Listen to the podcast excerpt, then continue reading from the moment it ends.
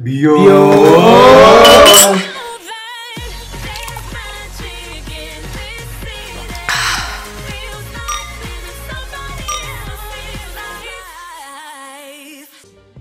mucho gusto, yo soy Juan Morales y en este episodio de Drink and Chat, Lil Kim y Cher en confusión nos lograron unir.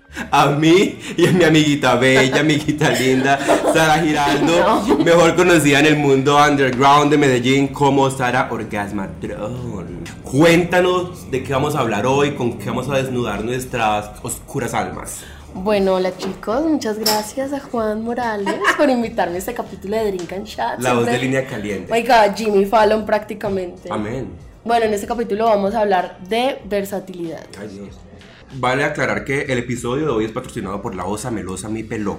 Este plan de hablar sobre la versatilidad nació porque un día la orgasma y yo estábamos hablando de hombres y ella me comentaba sobre uno de los muchachos que le colabora con el sexo, que es espectacular, el dick de confianza. Eh, y me decías que estaba también pues como hablando en toda esa noche muy impresionada porque pensabas que de mi grupo de amigos que somos las tías pensabas que yo era pasivo sumiso y el plot twist es que no, no lo soy. Así que sí. Dominante. Do- Pero es una emperatriz. Yo soy de Dom, Dom Top Emperatriz, travesti. Eh, y, y dijiste una frase que me gustó muchísimo y creo que yo dije, aquí fue cuando descubrí que teníamos que grabar un episodio para Sí. el podcast y es, todos en el planeta deberíamos ser bisexuales y versátiles. Todos obviamente tenemos nuestras preferencias, hay cosas que nos gustan más que otras, así como ah, hay cosas de algunos sexos que nos gustan más que otras. Pero en general yo creo que la atracción, así sea física, es algo con el físico, pero va más allá de eso. O sea, hay como una conexión que va más allá de si sos hombre, sos mujer, si qué te gusta. Entonces, no sé, siempre he pensado que es mucho más complejo de eso, pero ya estamos muy acostumbrados como a ligarnos a la idea de que nos guste, sí, solo un sexo. Así seamos. De pronto, yo creo hetero- ¿será que es por un tema de crianza, ¿tú crees? Porque digamos que estamos usualmente criados con el tema de el niño tiene que gustarle a la niña y la niña le tiene que gustar el niño. Sabes que no, yo lo he pensado y es que no es solo con el tema de la heterosexualidad, sino que la gente también está muy acostumbrada a la homosexualidad. Sí. Es como que, ok, entonces no eres hetero, pero entonces eres homosexual. Sí. Y si eres hombre te tienen que gustar, si eres homosexual, eres hombre. Y es muy ya. duro para las personas bisexuales hoy en día. En algún momento una amiga me decía algo que me dejó muy marcado y es, no, escoge, o te gustan las mujeres o te gustan los hombres. Pero Es te van a gustar los eso, dos. es Eso fue eso. demasiado impresionante para mí. O de, como- o de ¿cómo es de pollo de cerdo? Vale aclarar que, que mi amiga al orgasmo es, es, es bisexuala, era lo que iba a decir. Bisexuala y yo soy pansexuala o así dice Wikipedia que soy. Algo así. Hay un tema importante con la bisexualidad y la pansexualidad. Dime. ¿Qué crees tú? Bueno, puedo hacer las preguntas yo acá también. Obvio, pues estamos acá. Eso es drink and chat, para drink y para chat. ¿Qué piensas tú que es la diferencia entre la bisexualidad y la pansexualidad? Yo creería que son los límites. Porque en, la pansexualidad, a ver, en la pansexualidad tú estás atraído no puntualmente a un hombre o a una mujer, ¿sí? Hablando de un sexo, sino que compone a esa persona como algo un poquito más metafísico, algo más sentimental, más espiritual. Usualmente cuando tú hablas de una persona que es bisexual, le gustan los hombres y las mujeres. ¿Con qué persona te mete- se metería una persona pansexual que no se metería una persona bisexual? Con las mismas personas. Entonces, ¿cuál sería realmente? Porque eso me conflictúa mucho y creo que también es, o sea, digamos que en la comunidad siempre ha habido mucho, muchos problemas con, con la gente bi. Y, y también hay ese problema que te comento de la pansexualidad y la bisexualidad que dicen como realmente cuál es la diferencia y cómo estamos desvalidando las, las Sí, pues, los, los los géneros, gustos. no, y los géneros Ok. al decir, si yo, o sea, si se metieron contigo y eres, no sé, no binario, Ujú. y esa persona tenía que ser, que tenía, la persona que se metió contigo tenía que ser bisexual, tenía que ser pansexual, o sea, es un tema, la verdad, bastante pesado. ¿Cómo así? Me perdí, que, me perdí con lo último que dijiste de, de la, de la otra persona. O sea, que si eres bisexual, Ujú. no te puedes meter, por ejemplo, con alguien que se identifique como no binario. Ah, ok, ok, ok. Creo que esa puntualmente es la diferencia, porque no está definido puntualmente por el sexo, sino por algo un poquito más profundo, que es el gusto. Porque a mí me gustas tú, me gusta la osa melosa, Porque, porque la base melosa, marica, me causa mucha emoción y yo la veo y es tierna y me emociona más que porque sea hombre. ¿Sí me hago entender? Sí. Más o menos. No, sí te haces entender, pero estoy como en conflicto con eso. Por eso, por eso digamos que eh, en un pasaje no te importa finalmente si es hombre o mujer o no binario, porque es que esa no es la razón por la que tú te metes con esa persona. ¿Sí? Ujú. Tú te metes con un ser humano, con, con tú te enamoras de, de, Sí. de ese ser, ¿sí? Es de pronto un poquito mucho más, mm, no sé, un pensamiento muy alterno perro. Sí, un poco. Es un un, poquito, poco sí. snob. O sea, yo sé que por definición se supone que la gente bisexual solo, solo se mete con personas. pues, Hombres o mujeres. Hombres o mujeres. Pero al mismo tiempo, lo de la bisexualidad en cuanto a hombres y mujeres va más atado al sexo que a la, al género como tal. O sea, Ujú. a, a tu, cómo te encuentras como, como ser. Definido. Sí, definido. Entonces muchas veces llegan los pansexuales como a tirarle mierda a los bisexuales por ese tema. Me encanta. Pero es verdad, es muy fácil. Es muy fácil cuando tú no reconoces o cuando tú estás como tan en tu punto o en lo que tú sientes que eres, que crees que lo que el otro hace no es correcto. Y es muy fácil porque es una línea muy delgada para una persona pansexual creer que, marica, tú eres bisexual, tú te fías solamente en el sexo, Sí. en el sexo de una persona. Bueno, el sexo no, en el género de una persona. No, bueno, si es ver, no, no, es la respuesta. Es un tema tricky. Es, es muy Súper. tricky, es muy tricky, porque es que tú no te estás fijando, listo, de pronto, sí, a ti te gustan hombres y mujeres, ¿sí? Pero, por ejemplo, tú, tú has salido con hombres y mujeres, pero en algún momento has dicho, voy a salir con ella porque es mujer, No, o voy a salir jamás. con él porque es hombre. No, baby, no. Exacto, o tú sales con esa persona, con esa chica, Yo con ese con chico porque te parezca lindo, exacto. Con lo que me guste. Entonces, entonces qué, pero sí es algo muy delicado porque es muy fácil que tú crees que tú estás enamorado de un concepto, más no de un género, ¿sí? Y porque tú pienses eso, crees que el otro está enamorado del género y no del concepto. Cuando no es así, pues no tiene nada que ver. Es Sí. más, si la bisexualidad está hablando de un hombre y una mujer, ¿cierto? Que te gusta un hombre y una mujer a la por, por igual, o 50-30, o 70-20, como sea, 70-30, perdón. El punto es, entonces no te puede gustar una mujer trans, no te puede gustar un hombre trans, porque a mí yo me he sentido atraído por hombres trans y por mujeres trans. Pero igual hay que recordar que ya cuando eres trans ya tienes tu Claro, género mujer, definido. entonces. Y es hombre también. Entonces, pero es cuando de pronto creo que entiendo lo que dices porque es la mierda que un, que un pansexual le puede tirar a un bisexual. Sí, sí, es como, no sé, o sea, me parece como una superioridad moral muy marica, muy estúpida. Exacto. En síntesis lo que trata ¡Viva de la decir. putería! Amén. Ay, no. Demasiado sincronizado, me encanta. En, en- en síntesis, y como para concluir esa pequeña parte del episodio, es si ustedes son esas personas que porque tienen una preferencia o un gusto se consideran panse- pansexuales, eh, no por eso son superiores a una persona bisexual. Ni, es que o ni por ejemplo es- los homosexuales con los bisexuales, o, sea, o con las lesbianas también, porque eso pasa como- mucho constantemente y es como, con- es como si estuviéramos en un espectro y estamos en extremos completamente diferentes. De tú estás hablando que no te gusta que te juzguen, ¿cierto? Y la pelea con el mundo hetero, la la la, eso es un extremo, pero tú a la vez sintiendo odio o repulsión a travestis, a drags, a, a personas trans, también es otro extremo porque finalmente al final del día termina siendo odio, termina siendo hate, termina siendo shade, termina siendo todo, entonces como Termina siendo hater. terminas siendo una hater. y si no eres un personaje drag, no seas un hater. Es, es- es el- es como el resumen. Sí. No, siguiente tema. Hombres. Hombres. Dios, ayúdame con los hombres. Son muy pocas las personas que conozco que son versátiles, versátiles. Bueno, el episodio se llama Versátilas, entonces, porque a mí me encanta hablar en femenino, me parece que es mucho más chimba.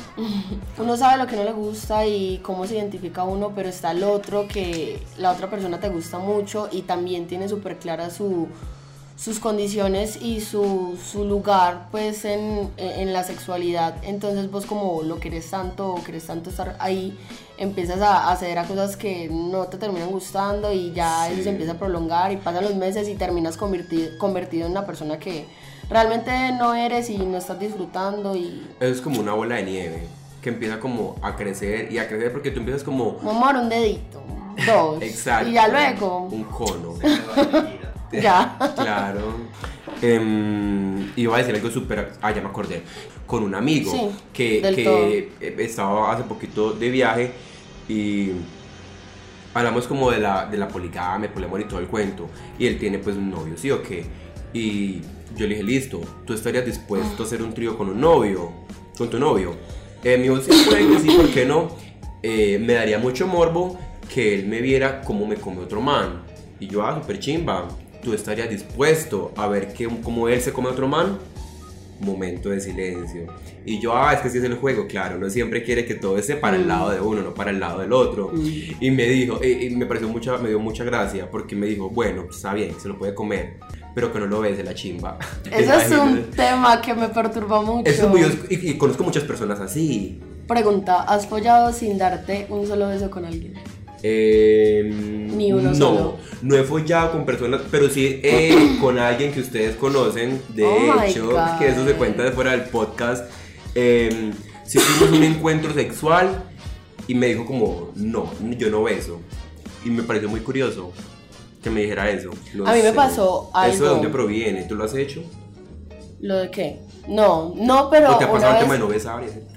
una vez me pasó algo relacionado con eso y fue, fue un poquito duro porque una vez estaba con un chico, no era solo como el chico que me colabora con el sexo, sino que ya sí había como Evolucionó a Sí, sí. Eh, bueno, el caso es que con el chico estaba charlando y tal y un día pues estábamos en el acto amatorio, Encuentro coital. en el intercambio de fluidos. Ay, qué emoción. Y estábamos ahí dándola todo y hubo un momento en el que me dijo como, pues como que paró y me dijo tipo, como, pero bésame, o sea, no me has besado, algo así. Y fue súper raro, o sea, obviamente seguimos follando. Momento queen. Pero, o sea, como que lo besé, pero me di cuenta que lo estaba besando por compromiso y que realmente solo quería follar.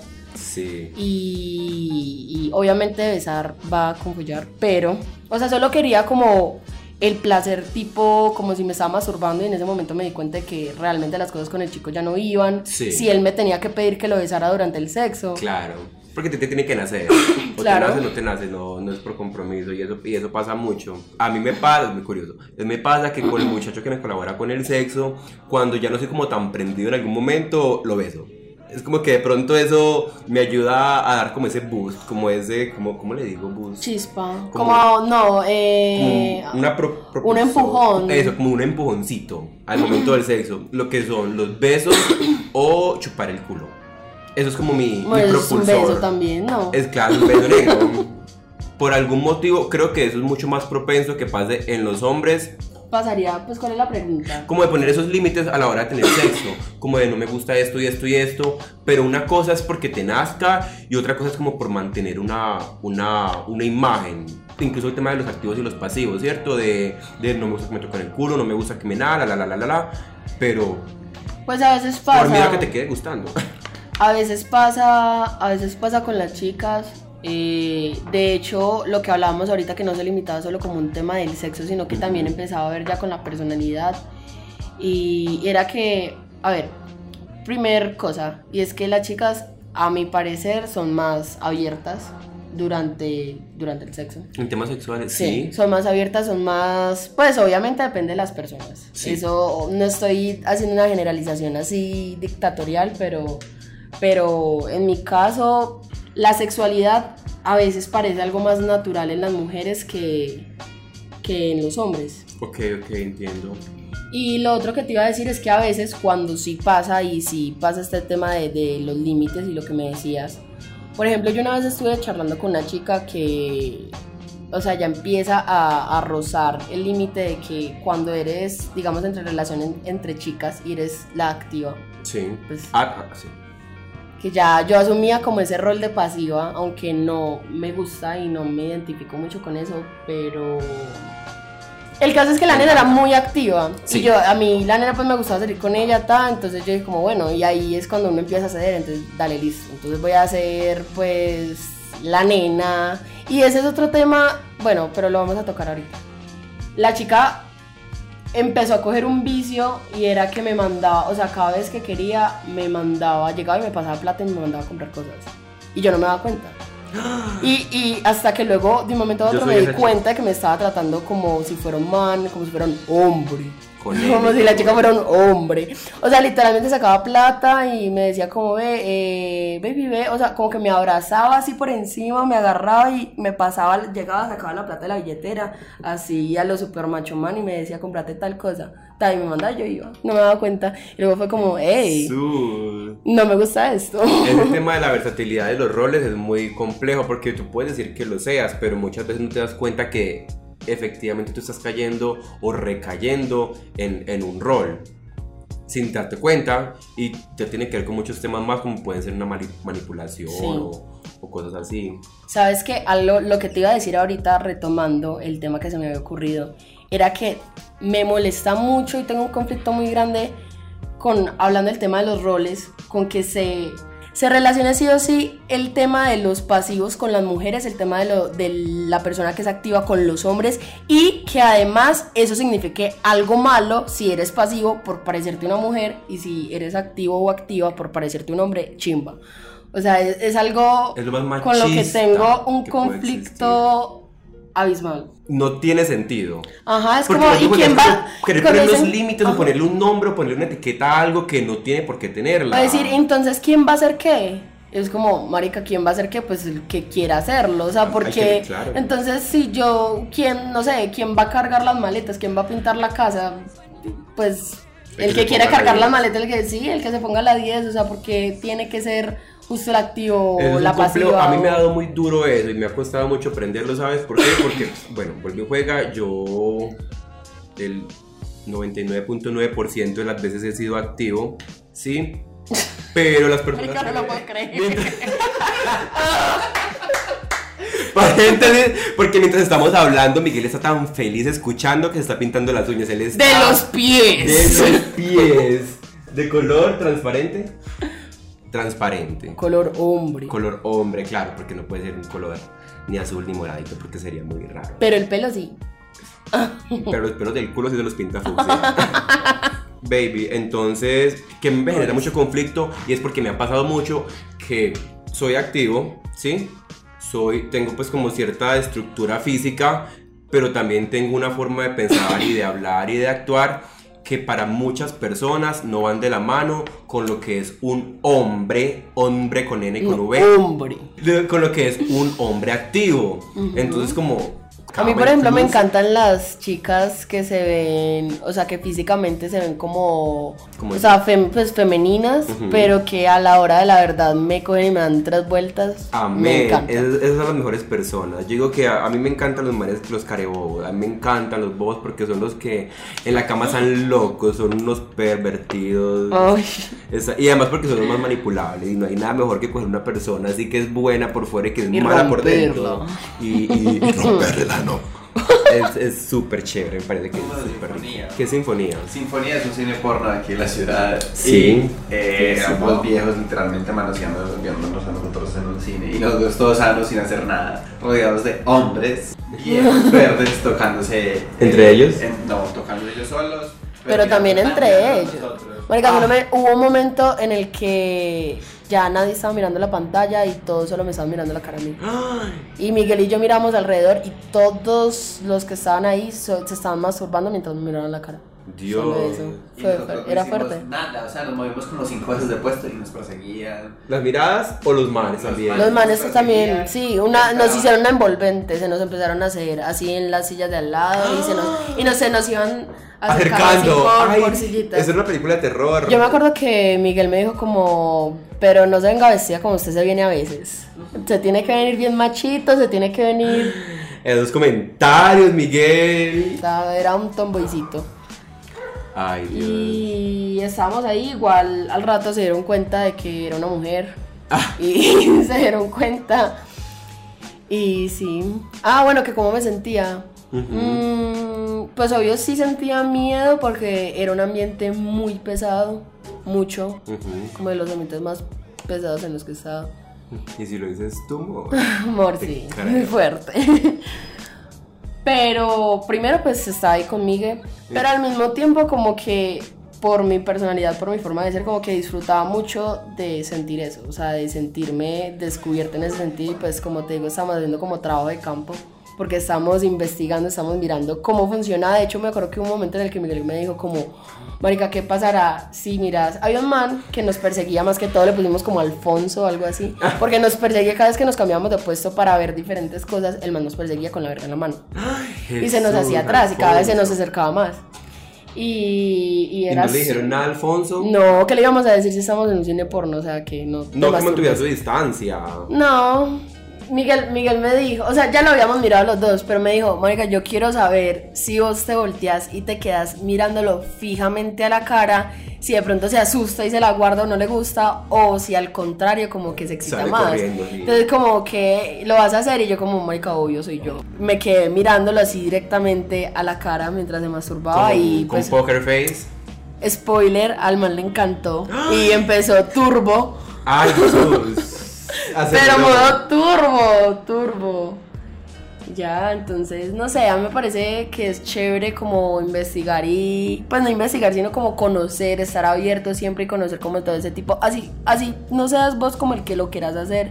Es chévere como ver cómo la gente que le gusta, que hay de diferente a lo que a ti normalmente te gusta, y lo que normalmente haces tú, porque, no sé, la sexualidad, la sexualidad es más que el sexo, no sé, la sexualidad es un Total. espectro gigante que es un mundo mágico. En estos días vi en Twitter que una chica ponía y tenía muchísimos, muchísimos miles de faps y de retweets.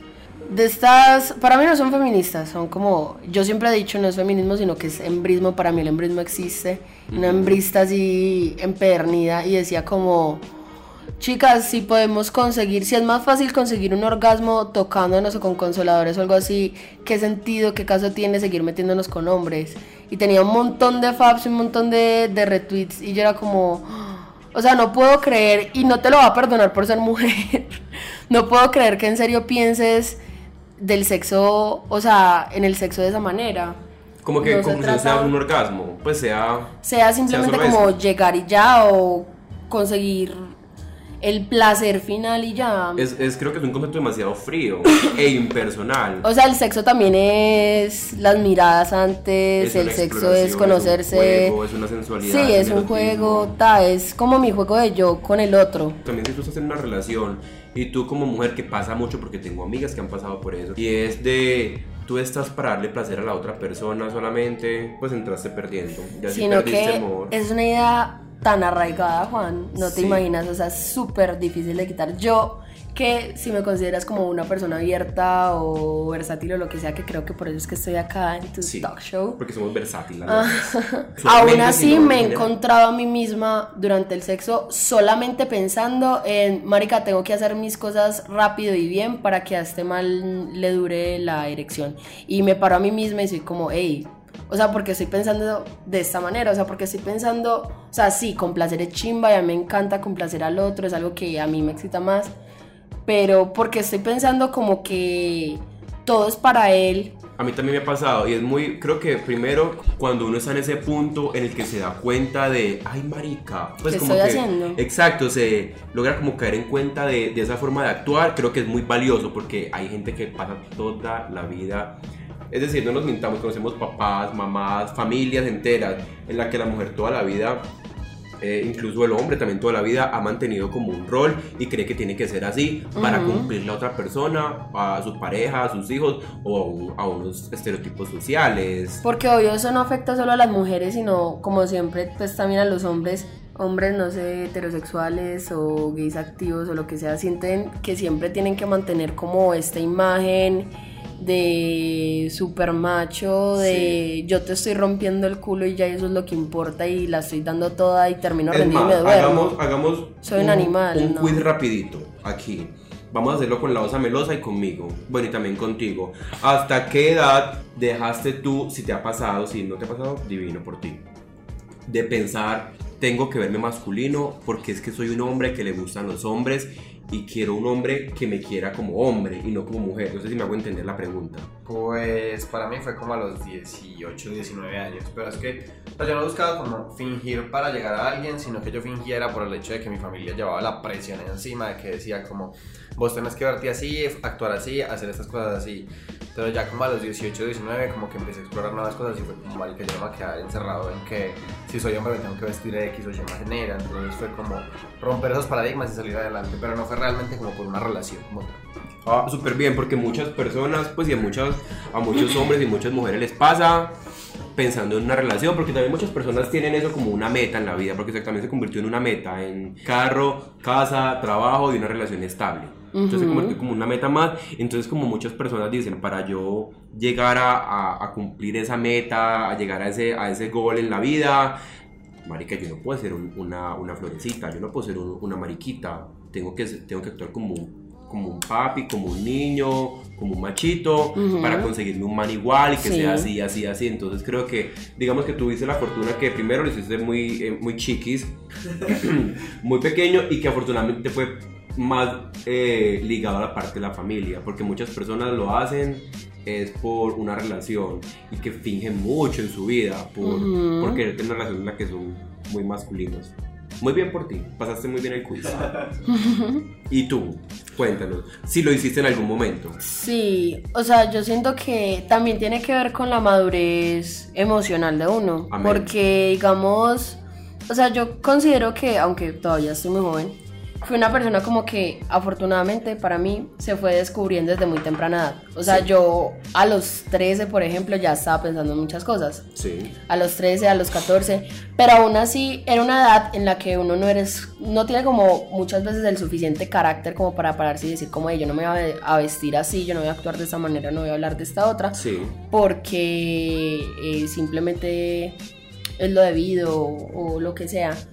Y obviamente, o sea, no es algo, yo creo que eso es un proceso. Uno no se levanta, uno no se acuesta un día, por ejemplo, como mujer, uno no se acuesta un día de vestidito y al otro día se levanta y dice como, marica, ya me voy a vestir como un tomboy por el resto de mi vida o algo así. Aclaro, no estoy diciendo la palabra tomboy como algo ofensivo. Total. Em, yo digo que como a los 16, 17 más que todo, yo empecé a decir como, hey, pues no, no puedo realmente vestirme, hacer, verme, hablar como yo quiera, como me siento y no verme femenina todo el tiempo porque es el tipo de, de imagen que quiero dar por el tipo de persona que quiero atraer, porque quiero que todavía me caigan hombres, porque quiero que tal, no. Sí. Entonces ya cuando va uno madurando emocionalmente y va sacando más carácter, va creciendo, lo que sea, es que uno dice, bueno, hasta ahí, stop y vamos a cambiar las cosas. Hay una película muy buena con eso que acabas de decir. eh, se llama em, The Lobster. No sé si la han visto. En la que hay una pareja y es como un futuro cercano en el que si tú no estás casado no puedes seguir viviendo básicamente sobre este planeta, entonces te, te convierten en un, en un animal. Mm, es muy es súper buena porque es, es una crítica muy fuerte a la sociedad que parece muy loca pero es literal el pan de cada día lo que uno ve. Y hay un chico que finge mucho mucho para estar con una vieja para no quedarse solo la nena sufre de, de hemorragia entonces por la nariz todo el tiempo bota sangre y él cada tiempo se pega todo para botar sangre, para decirle a ella que también que son muy parecidos. Y yo digo, "Pues, pucha, qué impresión cuánta gente durante toda su vida ¿Qué no tanto finge". estamos dispuestos también a hacer solo para como gustarle a otras personas? Y muchas veces no, no nos damos cuenta. Ni Y solo es con, esa, con esas cuatro letras, P, A, R, A, un para. Es que tú no tienes que hacerlo para, tú no tienes que hacerlo para otra persona siempre. Es, es por ti. Ujú. Es porque te nace, es porque te gusta. Tú te ves porque quieres expresarte de esa manera, porque te gusta hacer de esa manera. Pero cuando tú empiezas a pensarlo para otra persona, es cuando se empieza a volver un poquito complejo. Y Te no solamente, consume la vida. Exacto, y no solamente lo Despiertas digo- un día y te dejó la otra persona y ya no sabes quién eres. y te das cuenta de todo eso se empieza a ir a la basura porque tú estuviste construyendo todo Para. eso para otra persona. Y como síntesis es hacer algo primero porque a uno lo nace y segundo construyéndose o deconstruyéndose porque también tú empiezas con una deconstrucción de uno mismo, no por otra persona y eso aplica para todo, para todo. para tu vida sexual, para tu vida, eh, para tus relaciones interpersonales, para tu vida laboral, porque también igual, y voy a meter un, un poquito forzado el tema del trabajo, si tú todo el tiempo estás trabajando para una empresa haciendo lo que les gusta y a ti no te gusta, el día en que tú renuncies o te salgas, hay dos opciones. Primero, que toda tu vida trabajes en ese mismo ciclo porque fue lo que construiste y te quedaste trabajando en ese mundo que no te gusta pero que construiste. O segundo, que sales y ya no vas a poder hacer nada de lo que tú quieres porque ya es muy tarde. Entonces, Total. esa es como la, la síntesis de, de este episodio. La moraleja. La moraleja. Moralejas Ya. con morales. Moraleja con Morales. Ha pasado ya una hora y cuatro minutos. Eh, vamos a dejarlo así por hoy. Sí. Eh, esperamos continuarla. Muchísimas gracias a Sara y a la Osa Melosa por estar aquí. Pueden seguir a Sara en Eh, orgasmatron, pero orgas dividido con guion bajo, orgasmatron. a Miguel. Lo pueden seguir como está un poquito lejos secándose las uñas de los pies. Lo pueden seguir en Eh, como mi peloco eh, en redes sociales. Y en Twitter como mi pelo loco. Ajá. Y a mí me pueden seguir como Judamogen en Instagram, Twitter y Y- OnlyFans. Ajá. Nos escuchamos en un próximo episodio de Drink and Chat. Chao. Bye.